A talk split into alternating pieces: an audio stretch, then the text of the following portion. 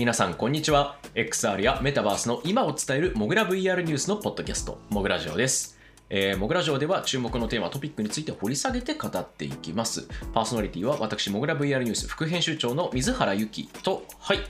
編集長のすんくぼでお送りします。はい、というわけでね、皆さん、今週もよろしくお願いいたします。はい、よろしくお願いします。なんとね、6月ね、うんはい、あでございますか。なんと、なんと6なんと、月。なんと、いや、なんと6月、はいすいません、1週間休んでしまいましたね1。週間休んでしまいました。ちょっといろいろあってね、はいあの 予定がどうしてもね、かぶれかぶせられなくて、バはいタバタしまったんですけどもね、ねまあ、今週は無事開催というか、無事、えー配信ということで、皆さんすいません。はい。はいそ。していつも聞いてくださってありがとうございます。ということで、はいあの最まあ、直近だとね、あの今これ収録しているのが10日の金曜日なんですけど、うん。まあ、アップルのね WWDC あのワールドワールドデベロッパーズカンファレンスの講演があって、はい。今年こそね、うん。いろんなところでこういろいろいろ、うん。まあ、あのリアリティ OS っていうのがなんか商標登録されてて、アップルって普段だとこの時期でみたいな、あのうん商標登録するってことは出るんじゃないかみたいな話とか、うん。まあ、XR デバイス出るんじゃないのみたいなやつが今年は結構なんか普段の年よりはるかに多かったんですよね、正直。いやそうですよね。いやももともとね、今日のこのモグラジオの収録はもうアップル特集で間違いないんじゃないかという予想を立ててたわけですが、いやー、勇み足でしたね、僕らも。しかもね、水原さん、多分モグラ入って初めての深夜まで起きての WWDC そうですね、コネクトとかはね、あるけど、あの仕事でっていう扱いで WWDC 取材行ったりとか、まあ、ずっと日本時間だとね、夜中の2時から4時まででしたっけ、視聴公演2時間ね。はいあるんですけど、まあ、見るわけですね。まあ、毎年ね、大体僕だけ見ててだったんで、今年は気合を入れて2人で見るかと言って、そうそう絶対なんか出てくるだろうって思って見てたら、AR キットの A の字も出てこない。いやー、すごかったね。まあ、一瞬ね、こうあの 3D マップみたいなやつが出たりとかしたんですけど、まあ、空間オーディオっていう言葉も出ましたね。シャルオーディオとかあと、まあ、実際 AR キット自体はあの Apple のあの iPhone とかだ、まあ、iOS とかに入っているそのなんて言ったらいいでしょうね、えー、と AR 用のフレームワークですかねソフトウェア開発向けのとか機能とかのアップデートはされててちゃんと6になってたんですよ6に。うん。で、まあ、いろいろ面白い機能はできてたりする追加されてたりするんですけど基調講演では全くフィーチャーされなかった、そうですね。なんかもう、あざけ笑ってたかのようにね。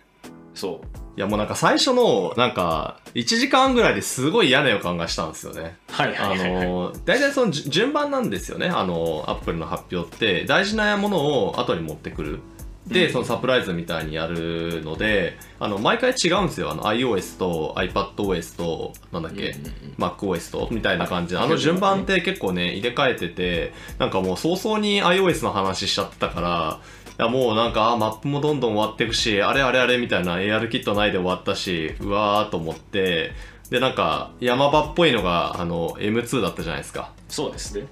新しいチップセット。で、MacBook Air ドーンみたいな。どうせお高いんでしょうみたいな。値上げされている上に円安ダブルパンチっていういやーでね、ティム・クック、ワンモアシング全然やんないから、あっさり終わっちゃったね、みたいな。いや逆にねなんかそのそれよりもうちょっと前のあの AWE っていうイベントがあって、これはもうあの開発者イベントとかではというよりは、なんて言ったらいいんですかねこれは AR とか MR の祭典って言ったらいいんですか？なんというか、はい。まあ、祭典、まあ、展示会であり、カンファレンスであり、みたいな。はいはい。まあ、どっちもセットというか、まあ、 Augmented World Expo とかそんな感じでしたっけ？これはそうですね。AWE ですね。はい。はいまあ、世界最大のまあ XR の展示会ですね。はいはい。これはあの、アメリカの、えっと、同じあの、カリフォルニアですね。WWDC と。うんうん同じサンタクララっていうちっちゃな町で開かれ、僕も一回だけ行ったことがあるんですけど、まあ、あの、こじんまりとはしてるんですよ。CS とかに比べたらもちろん。はいはいはいまあ、とはいえ、超大規模な話ですねとはいえブース数数百みたいな感じなので、うんうんうんまあ大体のね、VR とか AR のあの企業で、しかもなんかスタートアップとか、やっぱ生きのいい会社がすごいたくさん集まるんで、うんめっちゃ活気があってね、いいイベントなんですけれども、まあ、ちょっと今回はあの行けなかったんですけれども、いや、すごい盛り上がってましたね、やっぱり。うんうん、いろんな AR グラスの新しいね、あのバージョンのものとか、あとは、ね。あの、ね、クアルコムとかがバックアップしてるんで、クアルコムのリリースがあったりとか、うん、そうですね。他にもあの、うん。まあ、前から出てるマジックリプシャーのマジックリプ2かな？が確か体験できるとか、うん。こう新しい情報が出たとか、うん。まあいろいろその AR、MR 系だととにかく、今年グラス系のデバイスとかスマートグラス的なやつもガンガン出てたってことなんで割とこう面白いデバイスとか、ちゃんと実直にずっと頑張り続けてる会社の新発表があったりして、まあ、結構盛り上がってたらしいっていうことでかなり対象ってあの全然イベントの規模も趣旨も違うんですけどこう見てるだけだと対照的にちょっと見えるなみたいな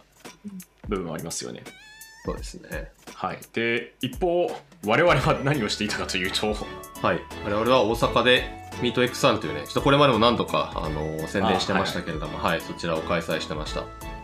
はい、あの展示会主にビジネスと開発者向けとか、うん。あと投資家向けとかだったりの、えー、とソリューションとそれからデバイス等々の展示会とかビジネスマッチングイベントっていうことで、まあ、旧、えービジネス、えー、とちょっと待ってくださいね。VR、AR、MR エキスポの、えーとまあ、なんちゃらかんですっていう名前だったイベントが MeetXR になって、まあ、リニューアルして大阪でやりましたっていう。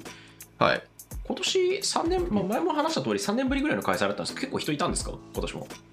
いやー結構ね、事前だと、まあ、なかなかこう集客とか大変かなと思っていたんですけど、いや、蓋開けたらね、結構いらっしゃってですね、多分、はいはい。はい。ちょっとまだし集計中なんでごめんなさい、僕も数字聞いてないんですけど、もうおそらく6、700は来てたんじゃないですかね。結構ですね、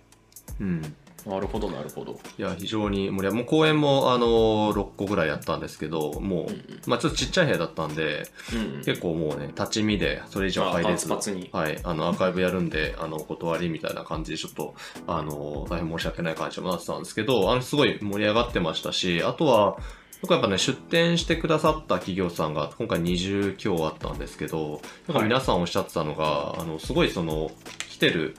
お客さんたちの熱量がやっぱ高いと。まあ熱量が高い。はい。うん、いうことで、やっぱその大阪って、まあ、ちょっとこのこれ聞いてくださってる方々がどのエリアが多いのかちょっとわからないんですけれども、やっぱりどうしてもその東京の方で常にイベントっていっぱいあって、で、結構ね、よく聞く会社も東京の会社が多くてみたいなことがどうしても多いんですけれども、うん。じゃあ大阪ってどうなんだろうってちょっとわかんないんですよね、正直東京の会社からすると。はいはいで、大阪の地場の人たちも、その、まあ、直接繋がってることもあれば、やっぱなんかエリアとして盛り上がってるのかわからんっていうね、別にコミュニティがあるわけでもないしっていうことなので、あの、実際に出てみたいで、あ、こんなにそのね、いろんな会社の人たちが XR とかメタバースで、あの、いろいろアイデアを持って、こういうの相談できないですかとか、うんあの、そういう風に回ってる。まあ、実際あの、僕らもちょっとあの、ブース出してたんですよ。うちはい。コンサルティングとか開発やってるんでね。はいはい。で、やっぱそこに来る方々も、あ、こういうところから皆さんいらっしゃるんだってことで、結構九州から来てる人とか、なんかね、そう下関からね、造船系の大手の会社さん来てたりとか、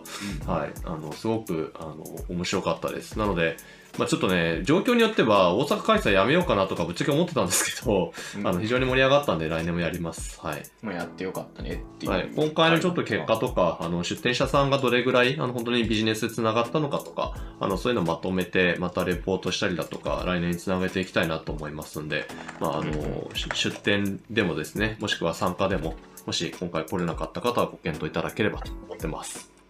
うんうんうんはいというわけで、えーはいまあ、ミートエクサル来年もねやる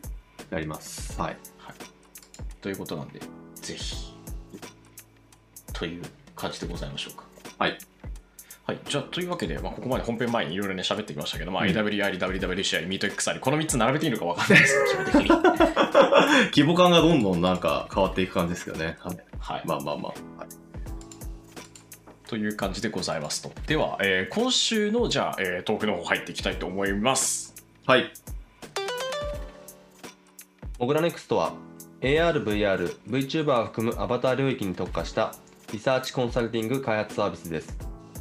業界随一のコンサルティング力を武器に、開発、調査、アドバイザリーなど、幅広く企業行政機関の XR の取り組みをご支援しています。モグラネクスト公式サイトより、ぜひ気軽にご相談ください。はい、えーどうなるマイクロソフトのメタバース XR 戦略、ホロレンズ、生みの親、アレックス・キップマン退社ということで、いや、はい。結構、なんか、その多分これ XR 関係とかメタバースとか、まあ、MR とかマイクロソフトとかにしっかりというか結構どっぷりやってる人だとまあ名前は知っててしかるべきみたいな、うん。アレックス・キップマンっていう人がいらっしゃるんですけども、はい。まあ、この方がですね、えー、とどうやらマイクロソフトを、まあ、あと12ヶ月くらいかなで退社するらしいっていう話が、うん。まあ、引き継ぎ期間として持った上でするらしいって話が出てきて、まあはい。それは何をじゃあ、えーマイクロソフトにあるいはこの XR 関係とかメタバース関係の業界だったりあるいはユーザーに対して、ね、他のテクノロジー関係に対してどんな影響を及ぼしていくんだろうかという話をね、まあ、していきたいと思います。今日のこれはね、なんかこう、スパッとこう結論が出せるような話でもないんで、結構な、だらっと喋っちゃうところもあるとは思うんですけど、むしろそのスパッと結論の出せなさっていうところが一番、この出来事の象徴的なところなのかなと思うところでもございますと。というわけで、えーじゃあまず、あのまあ、何が起きたのかっていうと、えー、とこれはビジネスインサイダーっていう、これはアメリカのメディアでしたっけ、確か。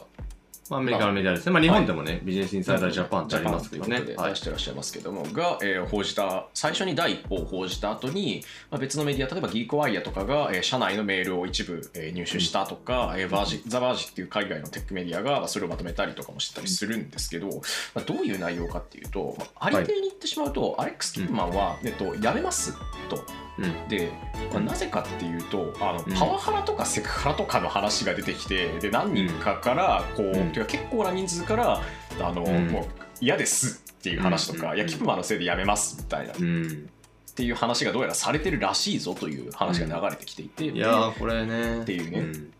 いやあのー、はい。これなかなか衝撃ですよね。で、マイクロソフトが、この人が、まあ、何やってたかっていうと、まあ、じゃあそもそもアレックス・キップマンさんってなどんな人っていう話なんですけど、これあの、えーっと、ワイヤードとかが2015年ぐらいに、あのマイクロソフト特集かなんかを、サティア・ナデラか誰かだったかに、うんあのフォーカスして記事を出して、今だともうあの有料じゃないと読めなくなっちゃってると思うんですけど、あ特集ということで、2015年あ、今も普通にそのまま読めますね。うん。はい。まあ、で出てきてる。この記事でかなり、まあ、どういう人なのかっていうのが出てきてるんですけど、あのうん。XBOX とかに同梱というか、と一緒に使っていたあのキネクトっていうモーションセンサーですね。あの要は体をコントローラーカメラとかセンサーとかを使って人間の手の動きとか、まあ、ハンドトラッキングみたいなことをやろうというかそれを使ってゲームをコントロールできるようにしようみたいな、まあ、試みとかがあったりしてそれのえー開発というか、それのまあ父というふうに言われている。そして、まあ、何より最近 XR 的にはマイクロソフトのえーホロレンズですね。はい、MR デバイス、あのオールインワンのですね、の、えー開発の父とされていて、まあ、いろんなところでこう大々的に、まあ、あのキップマンの名前って出されてたわけです。たびたびはい。そうですね。あの、今、一応今は、えっと、マイクロソフトのテクニカルフェローっていう、まあちょっとなんか、不思議な立ち位置なんですよね。あの、いわゆるその VP とか、あの C 職とかではなくて、そのテクニカルフェローっていうその技術チームを、まああの、率いる、あの、人として、えーポジションがありましたと。で、えっと、まあ、キネクト2010年かな、リリースされたのが。まあ、あの、それの、まあ、父として、あの、知られてもいるんですけれども、そこのレンズは、えっ、と、キネクトが出た2010年かなかなんかからずっと作ってたんですよ。まずこれがそもそも、あの、結構そのワイヤードの記事に詳しく載ってるんで、あの、気になる人はぜひ読んでもらいたいんですけど、2010年からホロレンズ作ったんですよ、この人たち。ずっと前ですもん、12ホロレン。ズって出たの2017年とかなんで、16、17年とあか、ー日本だと17か。で、海外だと16年。なので、もうオキュラスより前から作ってるんですよ、ホロレンズはね。で、しかも、あの、これちょっと僕も実は一度、あの、マイクロソフトさんの、えーっと、レドモンドにある、あの、本社に行ったことある。で、そこを案内されたんですけど、うんあの、実はですね、なんか、ちょっとイメージ、水原さんもつかないと思うんですけど、まあ、あの、はいアップルとかマイクロソフトとかの、まあ、あの、オフィスって、キャンパスって呼ばれるんですよね。なんかもう、あの、大学みたいな感じで、あの、あまりにでかすぎて、とりあえず、あの、広大な土地があって、そこにもうガンガン、あの、ビルとかオフィスが立ち並んでいって、まあ、最初の入り口、に、エリアのその敷地の入り口になるところに、そのゲストセンタープラス、そのなんか入り口のゲートウェイみたいなのがあって入っていくみたいな、あの、そういう感じなんですけど、うん実はなんか、その、ゲストセンター兼入り口の建物がめっちゃバカでかいんですよね。はいはい92号館っていうらしいんですけど、そこにお土産屋とかあるんですよ、めっちゃ。で、はいレストランとかあったり。その、なんと、地下にコロレンズ作ってるラボが2010年からずっとあって、そのあのか関係してる社員以外は絶対に入れないエリアってされてた地下室があったんですよ。そこでホロレンズを開発したというふうに言われてます。はいはい。で、実際そこの地下室案内されたんですけど、マジでなんか、秘密基地みたいな感じになってて、あの、す、すごかったんですけど、はい。うんうんまあ、っていうところにこのキップモンはこもって、ずーっとその、未だ世の中にないその AR のデバイスというか、まあ、MR のデバイスというかね、その現実空間にそのコンピューティングを持った持ってくるっていう、まあそういったデバイス作りというのにひたすら専念をしていたということなんです。で、まあその開発を主任研究者として、当時、主任技術者か、としてリードしたのがキップマンであり、その後もずっとこのキップマンは、このホロレンズを使ってどういった世の中が実現するかみたいな、まあ、 collaborative computing っていうワードを出したりだとかしてそのいわゆるビジョナリーなこともしてたんですよね。結局新しいものが出てきたってなった時にじゃあそれがどうなるのっていうところも彼が描いてたんですよ実は、うん。なんで日本だと確か2017とか18年の日本のマイクロソフトの de:code っていうイベントも来て、まあ、その壇上でそのいかにそのホロレンズっていうものとかその mixed reality っていうものが、えーいかに革新的なものなのかと。でそれによって、まあ、僕らの生活ってこう変わるんだよみたいなことをすごいとうとうと言ってたんですよね。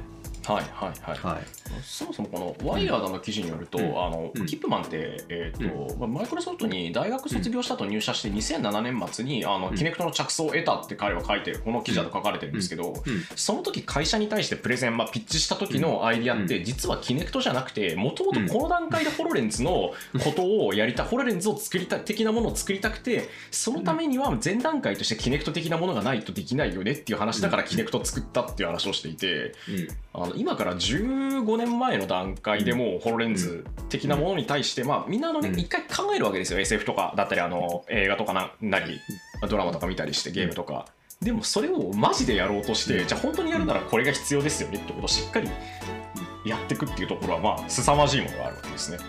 そうですね、なので、まあ、あの常にホロレンズの発表はキップマンがやってます。あのやっサティアナリラではないんですよ。常にキップマンなんですよ。ホロレンズ2も、えっとバルセロナスペインであった MWC っていうイベントでキップマンが発表してるんですね、あとあのマイクロソフトのメッシュでしたっけ？あの MR の会議とかあの、まあ、いろいろできるプラットフォーム的なもの、あれの確か発表も、あのキップマンがやってたんですよね。ああそうです。なのでそのまさにホロレンズはハードウェアでありソフトウェアサイドじゃあその、うん。コラボラティブコンピューティングっていう、まあ、いわゆるその遠隔でコミュニケーションをホロレンズつけながらできるようにするってやつですね、まあ、アバターコミュニケーションみたいなものですけれども、まあ、それを実現するためのソフトってずっとなかったので、まあ、それをマイクロソフトはメッシュっていう形で、えっと、2021年ですよねちょうど。2021年の2月か3月にそれを発表したんですが、まあ、それもあのキップマンが自分自身でビジョンを語りながらしかも結構その凝った感じのプレゼンでいろんなバーチャル空間移動しながらあのこういった世界をつなげていくのがメッシュだみたいな形であの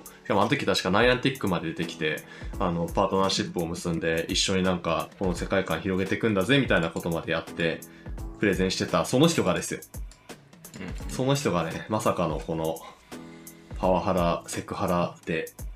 まあ、それだけ本当にそうなのかっていうところまでは確定まではできないんですけど、まあ、社内のメールとかだったりいろんな事情とか、うん。そのうん他のメディアの報道がそのまま本当にそうなら、まあ、うんそうなんだろうなくらいの感じなんで我々はちょっとそれを断ずる立場にはない、断定する立場にはないけど、まあ、どうやらそうらしいぞぐらいの話いやーそうですね、まあ、これはちょっとね、ワンサイドな報道ではあるんですけど、まあでも、なかなか具体的ですよね、あの海外メディアに乗っ具かってる体的にどん。なこととをしていたかについては、あの僕ら結構これは研究したいんですけど、結構しっかり書かれていてうんで、まあ、あのこういう人たちから訴えがありましたっていうのをしっかりどうやら抑えてるらしいって、まあ、ある種のスキャンダラスな出来事にないるわけやそうなんですよね。なんかちょっととりあえずね、なんかその、単純な噂というよりは、ちょっともう結構具体的なところまで言っているので、まあうんもしこれがそのね、本当は違うみたいなことが出てくると、まあすごい、あの、なんだろう、本当にどうなるんだろうって感じなんですけれども、まあ少なくとも、まあそれっぽくはね、見えるようなあの形になっていて、うん。なんかそう、本当ちょっとあの、本当にこれ笑っちゃいけないんですけど、なんかそこにさ、なんか若干 VR とか出てきて、若干なんかうんと思っちゃったんですけどね。VR,、はい VR で見てたみたいなね、の話も出てたりして、はいはいあそこれもそう繋がっていくのかみたいな、そうそうそう、あったんですけど、まあ一応あの、リンクトインとかツイッターに関してはまだあの MS 所属で technical fellow っていうふうに残っているので、まだやめてないっぽいですね。うん。はいまあ、多分この後本格的に離れるのであれば、まあうん。あのーえー、とギークワイヤっていうメディアがあのいつあの美術インサイダーの話を受けた後に MS の社内メールを入手したんですよっていう形で、まあ、書いてる記述によるとどうやら2か月間引き継ぎがあってその後、うん。らしいぞという話がはい。されているので、まあ、本当にキップマンが離れるんだとしたら8月とか。うんうんうん。に、あのオフィシャルに発表があるか何かがあるのではないかというふうには思われると。うん。っていうところなんですけど、まあ、結構ねあの、まあ、このキップマンが離れるか離れないかは置いとくとしても、うん。まあ、結構、まあ、本当にその XR 関係に対する影響ってマイクロソフトはもうそれなり以上にあったわけですね。特にビジネスとかエンタープライズ方面だと。いやー、大きいっすよね。今。までねコンピューターもそうだし、あとあの、うん。Azure とかの、うんあのクラウドサービスというか、えーうん。サーバーサイドサービスというか、うん。が、まあ、結構ビジネスとしてでかかったし、まあ、営業力もあっていろんなところ出してるしっていうことでね、あのナデラになってからだいぶ状況も変わってきたということもあったんですけど、まあ、このねであの、うん。ホロレンズもで次世代のその産業向けのコンピューティングのところということで結構フォーカスしていて、まあうん。大規模にアメリカ陸軍の方にカスタマイズしてもっと性能を上げたりとか単体で動くようにしたりとか通信できるようにしたものをうん。導入するすごくでかい規模、だ超大規模な、えー導入の話が、うん。まあうん。されていたり契約があったとかっていうこともあってされていたりはしたんですがこれがまるっと本当になくなったりとかするのかとか、うん。あるいはどうなっていくのかってことをちょっと考えていきたいなと。話していきたいなと思うんですけども、まずあのマイクロソフトって直近数ヶ月でも結構チームから人がいなくなってったとかあのメタに引き抜かれてるとか、うん。アップルに引き抜かれてるみたいな話が結構あったんですよね。ありましたね。去年ぐらいでしたっけね？2021年うん。これもねなんていうかあのまあなんかうん。きな臭いじゃないですけどそんなにこう超直球かって言われるとそういう感じでもないんですけど、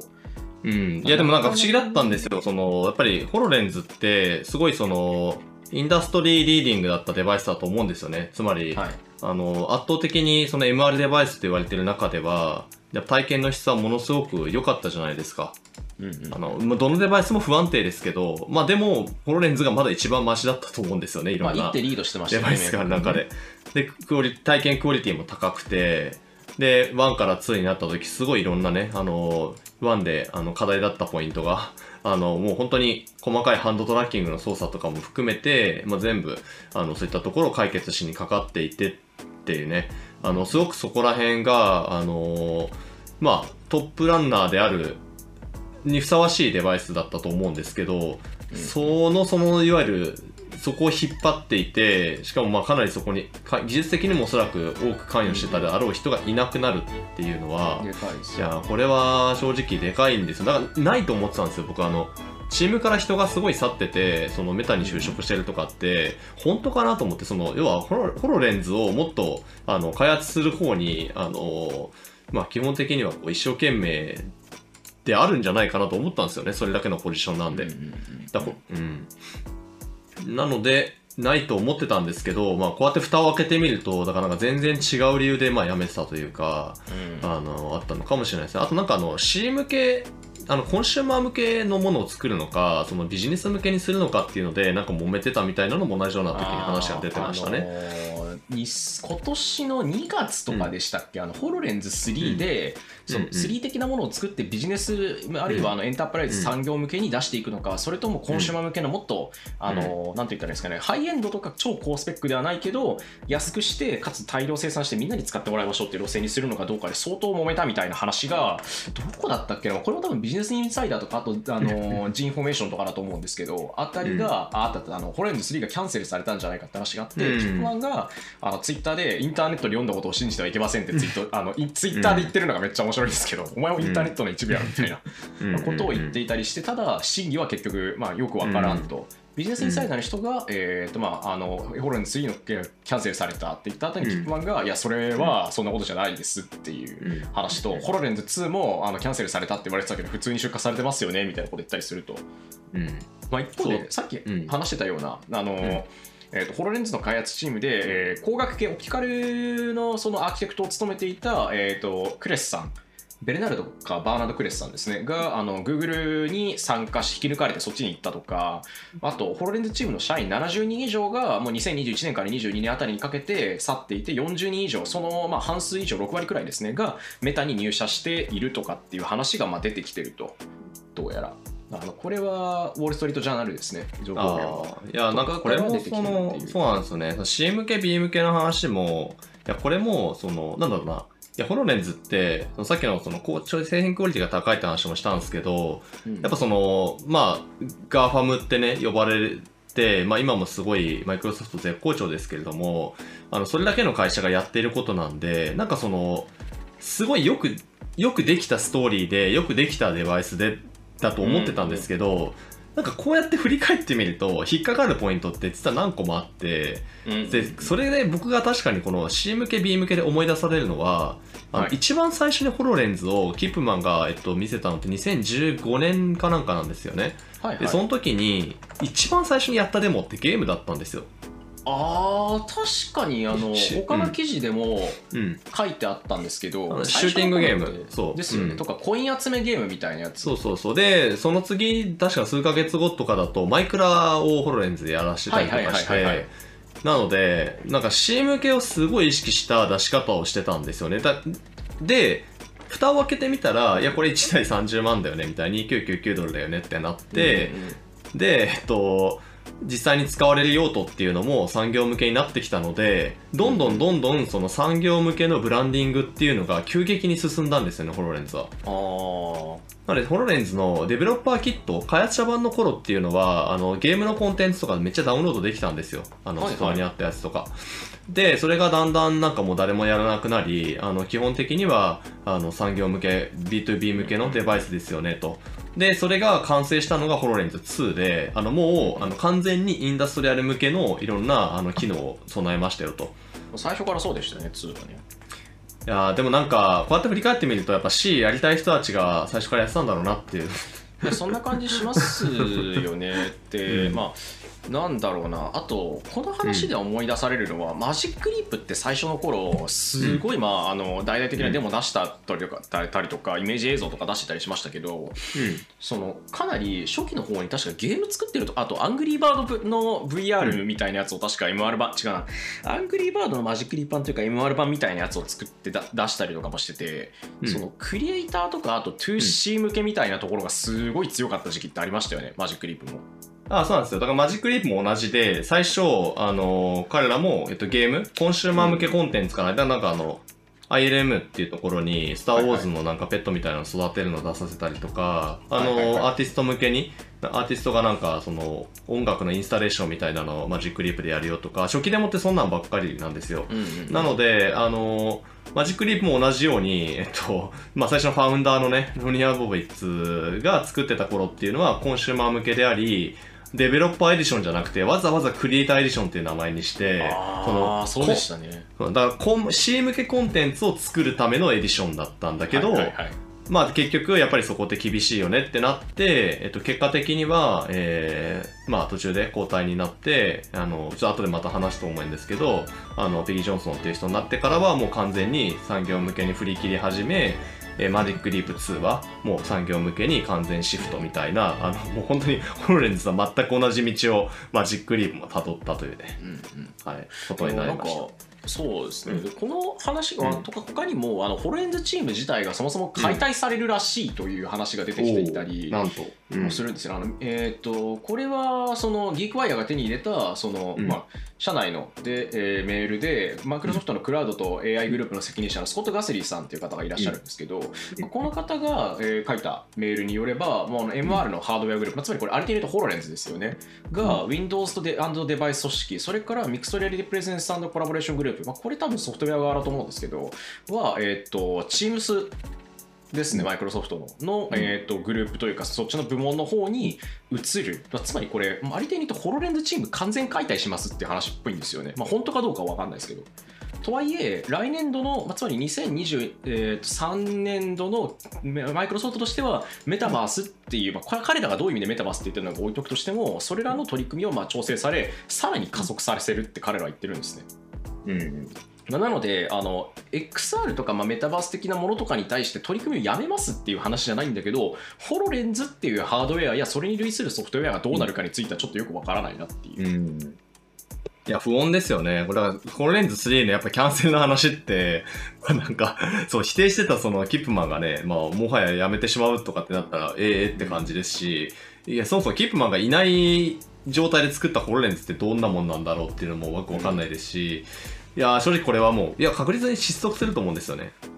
うんあのーまあ、唯一失速しないパターンっていうのは、えっと、キップマンは実はハリボテで、あの、他の下の人たちがめっちゃ頑張ってて、その人たちのコアチームはまだ残っているっていう場合は失速しないと思うんですけそうど、広告塔だったみたいなね、扱いだったら全然違うと思うんですけどどうなるか。とは思うんすけどね。えっと、ガスリーさんの、えっと、これはまたギークワイヤーからによりあの引用になるんですけど、ホロレンズとその陸軍に導入する予定だったアイバスっていうそのホロレンズプラスいろんなシステムをくっつけるやつうん。は、えっとまあ、どうもどちらも Windows を使用しして構築されていてこれで、えー調整されますとか書かれてるんで、完全キャンセルっていう話じゃないんだけどちょっと傾向とかどんなものになるかは変わるんじゃないかっていうところがありそうですね。これ見てる限りだと、ちょっと僕の翻訳というか、まあディペル相変わらずとおっしゃってるんで、今これ収録するために、まあ、正確かどうかはさておくとして、なくなるってわけじゃないけど、失速とか、あるいはあの、めちゃめちゃ今まで通りになのあのペース感とか見せ方になるわけじゃないんだろうなっていう状況にはなってきたと。で、まあ、これはどう何を意味するのかっていうと仮にあの、まあ、ホロレンズ3じゃなくて2のまんまでしばらくいきます、うん。ソフトウェア側とか、まあ、チームス側に力入れますっていう話になるのであればまた変わってくるなっていうところですよね。本当になんていうかハイエンドな一体型の MR デバイスって言ったらまあマイクロソフトだよねみたいな空気があったんですけど、うん。ここであの、まあ、競合として明確にあったけどその、なんだろうな、えー、とホロレンズに比べていろいろあるよねってされていたのがマジックリップ1だったわけですがえマジックリップ2は、結構あの AWE で触れたらしいんですけど、うん。どうも海外のメディアの記事見てるとそこそこ好意的なんですよね。いやそうあれは本当これ面白いですよね。あのマジックリープ1が出た時のあのなんかねソース感みたいなああのおお前らみたいなね たちめちゃくちゃでかいクジラがさ 体育館でザッバーンって跳ねてるやつ、まあ、あの有名な動画ですよね。出してたけど、全然そんなの見れるくらい視野角広いわけないやんけみたいな話とかいやつけ心地悪いわとか、あとあの元ねオキュラスの創業者の一人である、まあ、あのメタの VR 部門に吸収されちゃいましたけどの創業者の一人で一人のパルマラッキーも「いやマジックリープはないわ」みたいな話はあのブログかなんかで確か書いてたんですよねツイッターかなんかで。いや、そうだ、マジックリープはね、マジックリープでね、巨額の資金調達、プラス、その、ホラ吹き、ホラ吹きイメージ動画会社みたいな感じで、もうめっちゃそのね。ね、煽り、煽りすぎて、もうメディアがそれに翻弄されて、一向にデバイス出なくて出なくて出なくて、出たやつが、なんでバルコムかよみたいなね。そうそうそう そうそうそう。しょっぱいって言われてみんなが思ってたよりしょっぱかったみたいなそう死ぬほど調達しててあ、バスコムだった、バルコムは。化粧品会社だ。失礼しました。バルコムはですよ。そうですね。バスコムだったっていう話があって、まあ、マジキリパン自体は結構あの意欲的というか面白いデバイスではあるんですけど、その彼らが歌っていたこととかデバイス出さなかったとか、あとメディアがこれはあのもちろん我々にも責任が少なからずあるとは思っているんですが、うん。メディアだったり投資家だったりがまあすごい金額をぶっ込んだせいで期待値が上がりまくってたと。いったところだったんですけどでその後にソース感を食らったんですがどうもマジックリープ2は地道に評価を上げてきているというか結構これいいじゃんみたいな風に書いてある人たちが多くて。いやもうなんかこれ期待値コントロール遊びですよね。だからもういやそこ大事ですよ。ML1 が ML1 で落ち、地に落ちてしまったので、だ次に出たやつは、あ、良くなってんじゃんみたいな。そうそうそう。あの期待値がね高すぎて一気に下がったところで地道に改善した結果あ結構いいじゃんみたいな感じになってきてるっていうところがちょっとまあ面白いんですけど、うん。でさっきあの瀬久保さんペギー・ジョンソンさんっていう方が、あのの名前を挙げてらっしゃったんですがこれ今のあのマジックリープの CEO の方で、確か2000、うん。ああったうちの記事ですね、えーうちの記事だと、えー2020年の8月からあの前のロニア・オビッツさんっていうすごい、あのビジョナリーな方だったんですけどが、えー退陣した後に、えー、とこの方が入ってくるんですけど、このペギー・ジョンソンさんの経歴が面白くてですねうん。あの半導体大手クアルコムで24年のキャリアを持ち2014年マイクロソフトに入社その後ビジネス開発部門でエグゼクティブバイスプレジデントを務めうんはいで、えー2020年8月から CEO っていうことで、うん。へえマイクロソフトから来たのか？ん？マイクロソフト？ん？みたいな感じ。いや、そうなんですよね。なんか、そうなんですよ。あの、これ最初なんか見たとき、あの別に僕もこれインタビューできてたわけ、できてるわけじゃないので、ちょっともうはい。一回推測でしかないんですけど、いや、な,、はい。なんでその、ホロレンズっていう、要はめちゃくちゃ競合デバイスを作っている MS から、しかもまあ別にあの、まあ部署は違うわけですけどね。違うわけなんですけど、いやなんか、そのマジックリープね、しかもすごい、まあ、言ってしまえばかなりボコボコに叩かれて、デバイスもケチョンケチョンに言われて、まあ結構ね、リストラしなきゃいけないかもみたいな風に言われていた、その落ち目のマジックリープの CEO に、なんでなるんだろうみたいな。そう、なんでわざわざなってんだろうと思って、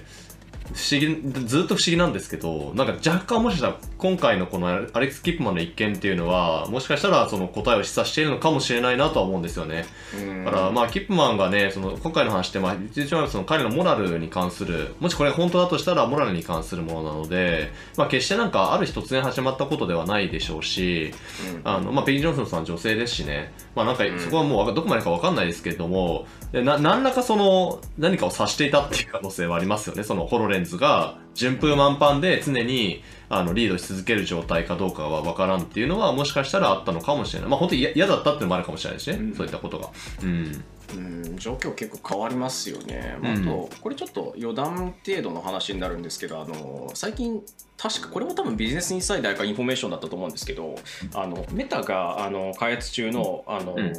本当に、えー市販というかユーザー向けの AR グラスとしてどうやら作ってるらしいってプロジェクトナザレっていう名称でコードネームで呼ばれてるやつがあって、まあ、それがどうやら遅れるらしいとかいやデモ製品としてしか出ないらしくてその次の世代の、アルテミスだったかなみたいなコードネームで呼ばれているやつがうん。本命だみになっていてちょっと時期がずれたりしますとかっていう話が出たりしていて、うん。まあ、でも、まあ、これはあのあくまで本当なのかどうかよくわからんし、あのん。なんていうかコードネーム変えただけとかっていう説もありえるし、よくわからんなと思いつつも MR 系とかいわゆる AR 系のグラスとかあのハイエンドデバイスとかの動きっていうのはまたここでぐっとこれ起因で変わりそうな予感もしますよね、まあ、直接影響があるかどうかわかんないですけど、うんうん。本当に。いやこうなってくると、なんて言ったらいいんですかね、そのまあ、本当に仮に今回のね、キップマンの,、うん。あの辞める理由がじゃああのハラスメントなのか、それとも本当別のところなのか分かんないんですけど、仮にそうだとしたら、結構イノベーション的なものとモラルとか倫理みたいなものって、そもそも相性悪いんじゃないのみたいな話って出てくると思うんですよね。まあ、すでに出てきてるんでしょうけど。そうですね。いや、なんか、最近多いですよね。あの、ほら、イーロン・マスクもね、なんかあの、ツイッターのまあ買収あたりからすごいいろいろな話出てきましたけど、はいはいつつい最近ですよね、あの、なんか従業員に対してなんか、あの、なんだっけ、あの、出社しろ。出社しろみたいなね、やつね、送って、それがすごい話題になってたりとか。うん。まあ、あとはちょっとこれモラルではまたないんですけど、私別に僕もあの、彼自身のことはすごい好きなんですけど、あの、まあ、元オキュラスのね、さっきも出てきたファウンダーであり、その、まあ、はい言ってしまうオキュラスリフトの本当に原案、原案というかね、はい。あの、プロトタイプを一人で作って、もう本当一時期は、本当に神童神童っていう風に、あの、海外メディアでは持ち上げられまくってたパルマラッキー。もう、えっ、と、あれは2017、8あたりかね、やっぱり、あの、オキュラスリフト出た後ですよね。あの、まあ、トトランプに対す、トランプを支持する、えー極、極団体への献金みたいなのが、あの出てきたりとか、まあ、もともと彼自身が比較的そっちの、あの、うん。ライ right wing な発想をしているっていうこともあって、あの、まあ、それが原因で、えっ、と、もう Facebook を辞めさせられたんじゃないかと。いうで、話はね、まあ、あったりね。ねまあ、そもそも今やってるあのアンドリル自体も、いわゆるあのうん。国境防衛とか国防、うんガチ軍事ですからね、彼が今やってる産業って。うん。っていうか彼が CEO だったかな、やってる会社も、っていうところもあったりするんで、まあ、うん。この辺のそのモラルじゃないんですけど、思想的なところとか、まあどういう人なのかとか倫理観がどうのみたいな話って、まあ、絶対出てくるうん、うん、んですよね。あのん。まあ、僕はあのイーロン・マスクってすごいドナルド・トランプと立ち振る舞いめちゃくちゃ似てる人だなっていうのはなんかいろんな記事とか本人の発言読めば読むほど思うことが増えてきてて、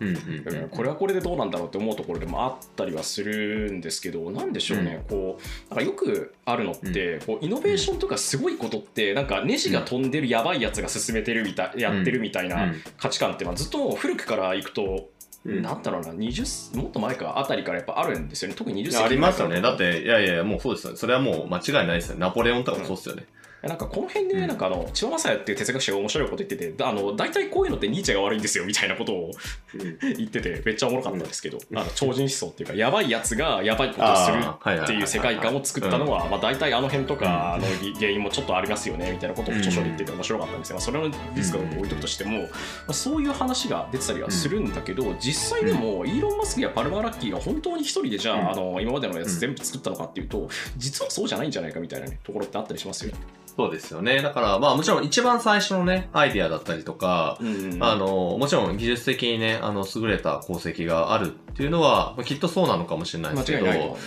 まあでもね、一人で全部作ってるわけじゃなくて、途中から会社になっそうそうそうてみんなで作ってるわけで、まあチームとしてね、みんなで作ってるみたいなこともあるから、まあさっきもちょっとその、あのね、パッキッパーの例を話しましたけど、本当にその、他の人たちが実はむちゃくちゃすごいみたいなこともあるかもしれないですよね。ありえますよね。その、うん。本当に広告塔とかあるいはあの私がやりましたって言ってるけど実はあの、うん。じゃあそれのその人たちの元でっていうか、うん。なんか上下みたいな言い方になっちゃうからよくないんですけど、まあ、一応便宜上、うん。元でっていうんですけどじゃあそこで頑張ってプログラマーの人とかデザイナーの人とか、あるいはそもそもドキュメント書いドキュメントを書いて開発者向けに分かりやすい文章を作ろうとかしてる人たちとか、広報とかもっと言うとバックオフィスとかいるわけじゃないですか。経理とか営業とか結局。そういう人たちがいるからまあどんどん広がっていったりするっていう側面やっぱりあったりもするしまあイノベーションっていうか破壊的なそのなんだろうなアイディアとか実装するところまでとそれをデリバリーするところまでって考えると結構いろんな人たち関わってるわけですよね本当に。そうですね。ああ、そう、最近そう、例例として一番わかりやすい、しかも類似事例はあれですね。スティーブ・ジョブズですね。ああ 彼もそうですね。その一人ですね、本当に。そうですね本当に、うん圧倒的一緒にねあれはウォズがいたしで、うん結果的にまあジョナサンアイブもいたしっていう話なんですよね、アイブもいたしね。だからうん。結局そのその人だけじゃない、まあ、他もちろんあのジョブズもアイブもすごいジョブズもアイブもあのウォズニャックもすごいんだけどでかつ彼らのと一緒に働いていたその歴史的にめちゃくちゃ名前がダーンって出てるわけじゃない。もう誰もが知ってるような人じゃないけどめちゃくちゃ頑張ってる人がめちゃくちゃすごく前進するのに寄与した人たち絶対いるはずなんですよ。うん。筆頭の人が実は目立ってるだけなんじゃないかみたいな話あったりするんですよね。口下手な人たちがいて、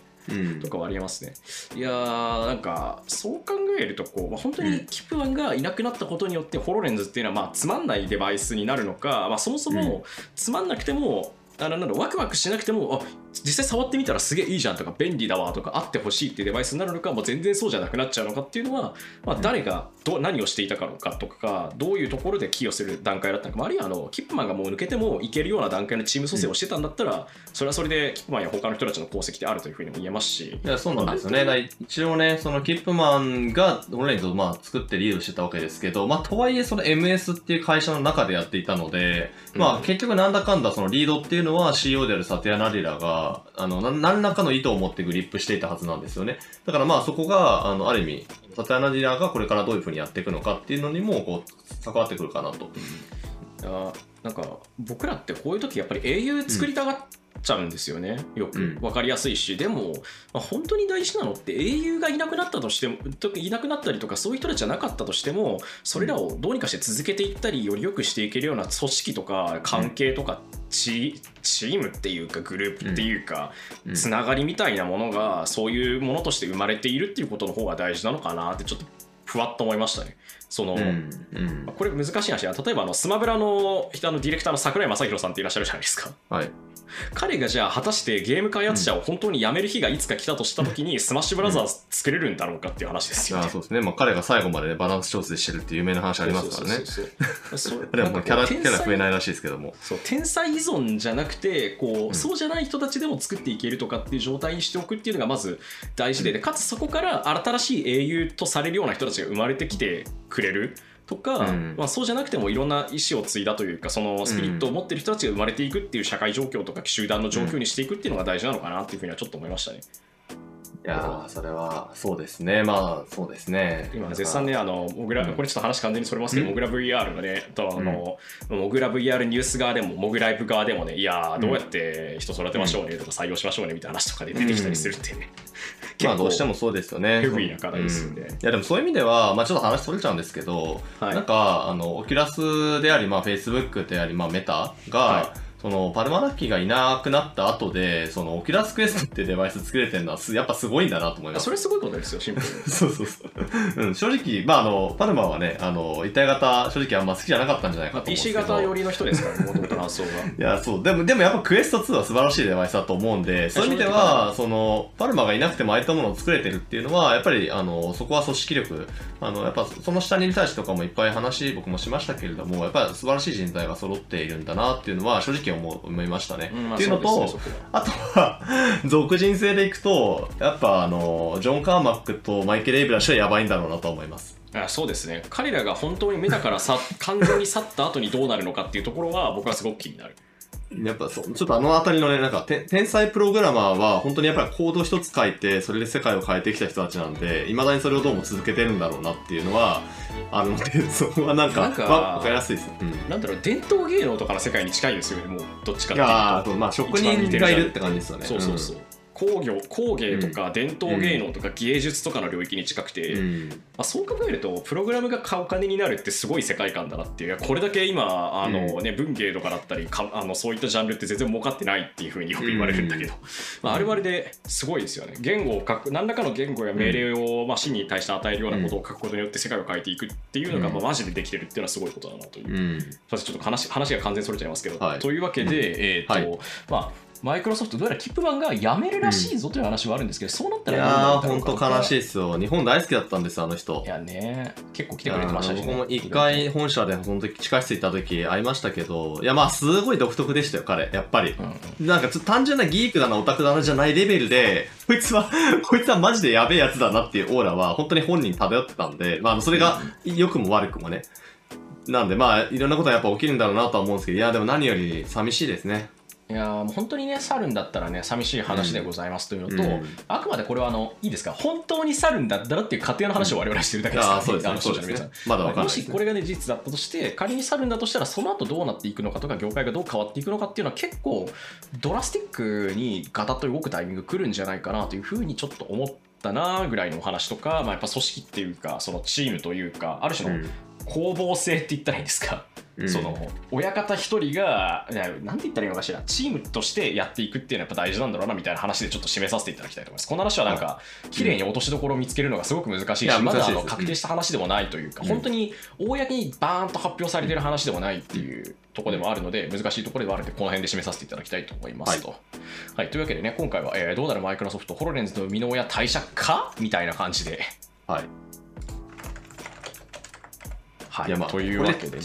違うんだったらさっさと言ってほしいですけどねい。や本当ですよ。いや、別に全然そんなことないですみたいな、それはそれだし。インターネットの、インターネットの話を信じちゃいけないと言ってほしいね。インターネットの話は信じちゃいけないなのか、まあそれともあの本当に、まあ、2か月後に辞めるのかとか、いや、辞めた理由何だったのかって、まあ、あの好奇心もねあの、正直言うと好奇心というか、知りたい気持ちはあります、なぜなのかとか、うんどういうところに我々が、まあ、例えば今後、まあねうんどうでっかくなっていったりとか、あるいは変わっていったりするときに、どういうところがやっぱり配慮されるべきなのかとか、果たしてその部分の,、そのモラルや思想のあり方みたいなところとか、あの何らかの優先順位とか価値づけっていうのをどういうふうにしていったらうまく我々はあのなんていうかやっていけるんだろうかみたいなねこういう時にねウェルビーイングとかサステナブルとかっていうとすごいなんか感じよく聞こえるんですけどなんか腹立つで使いたくないんですが僕は。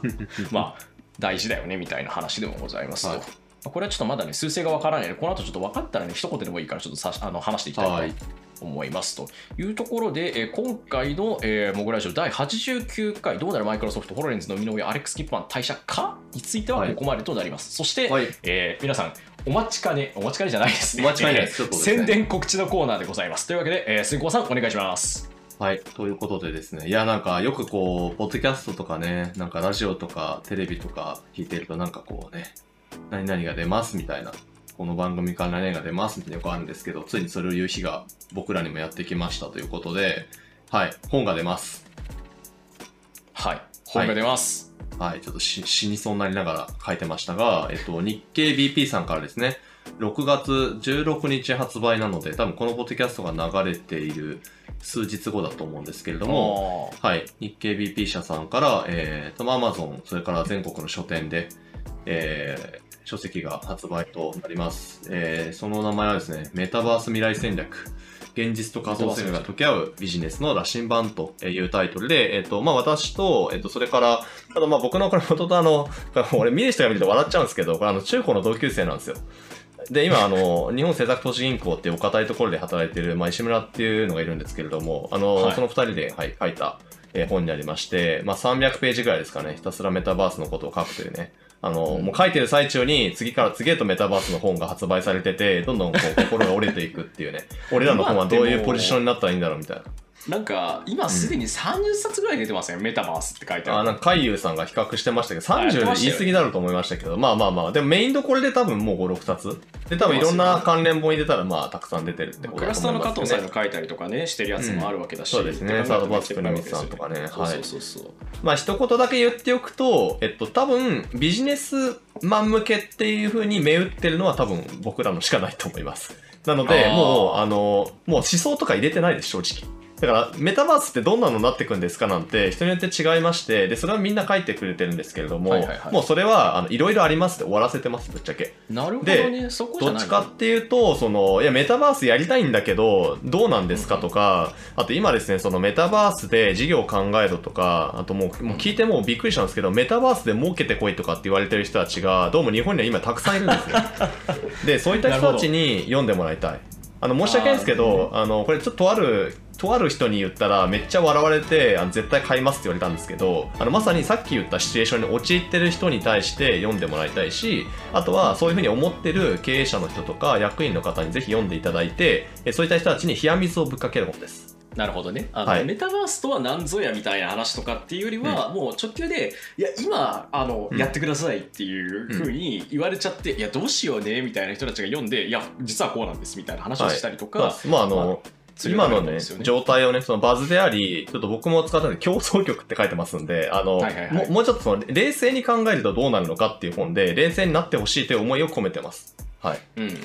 うん。なるほどな。っていう意味では、まあ、あの、なんか、ん目が覚める一冊になるといいかなとは思ってますし、別にだからといって、やるなよとか、あの、バズワードだから、マジで意味ないからって書いたわけではないんですけど、あの、どう取り組んだらいいかっていうところを、できるだけ、まあ、羅針盤なんでね、あの、うん示せるようにっていうことで、いや、大変でしたよ、本当に。うん。ついつい先週ぐらいまで書いてたんですけど、修正とか。ねいろんなところのインタビューとか、あの僕はあの一回まだ、うん僕の手元自体はあの届いてないんですけど、あ,、はい。の一回ね目次とかみたいなのを、まあ、元にリリース見た読んだりとかしたんですけど結構いろんなところにインタビューしたりとか、うん。こういう感じになるんじゃないかみたいな話もしつつ実事例もありつつっていう感じなので、まあそのまあ、それとは何ぞやっていうよりもう本当に今これないと困りますとかやりたいですとか知りたいですっていうところの,、あの最初のその山の入り口の方になればいいのかなっていうふうには思ってるんそうですね。本当に。はいいやね大事なところですね、これはこれ。なんかこう、メタバース未来戦略って書いてあるけど、いや、メタバースじゃなくて、個別のプロダクトのことちゃんと考えてますかみたいな話をめっちゃしてそうという印象があって。ああ、そうですね。はい。あまあ、結局ねあの、概念は概念なんてね、それはそれで大事なんだけど、はい。という感じでございますと。す。は、はいい。日経 BP からえーメタバース未来戦略というタイトルでですね、えー著者の、よいしょ、失礼。えー著者名のところは久保田俊、石村直也、えー、強調で出ます。1700円税別、6月16日発売、日経 BP から、日経 BP からメタバース未来戦略、現実と仮想世界が溶け合うビジネスの羅針盤ということで、えーはい。発売予定でございます。ぜひ。皆さんよければね、手に取っていただければということで、はい。あの、はい後悔はさせないと思います。ぜひぜひよろしくお願いいたします。ということで、えー以上、宣伝のコーナーでございました。皆さん、えーはい聞いていただきありがとうございました。ということで、えー改めまして、モグラジオ第89回、えーこれにてお開きとなります。えーパーソナリティは私、モグラ VR ニュース副編集長の水原由紀と、はい。編集長のすんくぼでお送りしました。はい、皆さんというわけでね、今週もありがとうございました。また来週、バイバイ。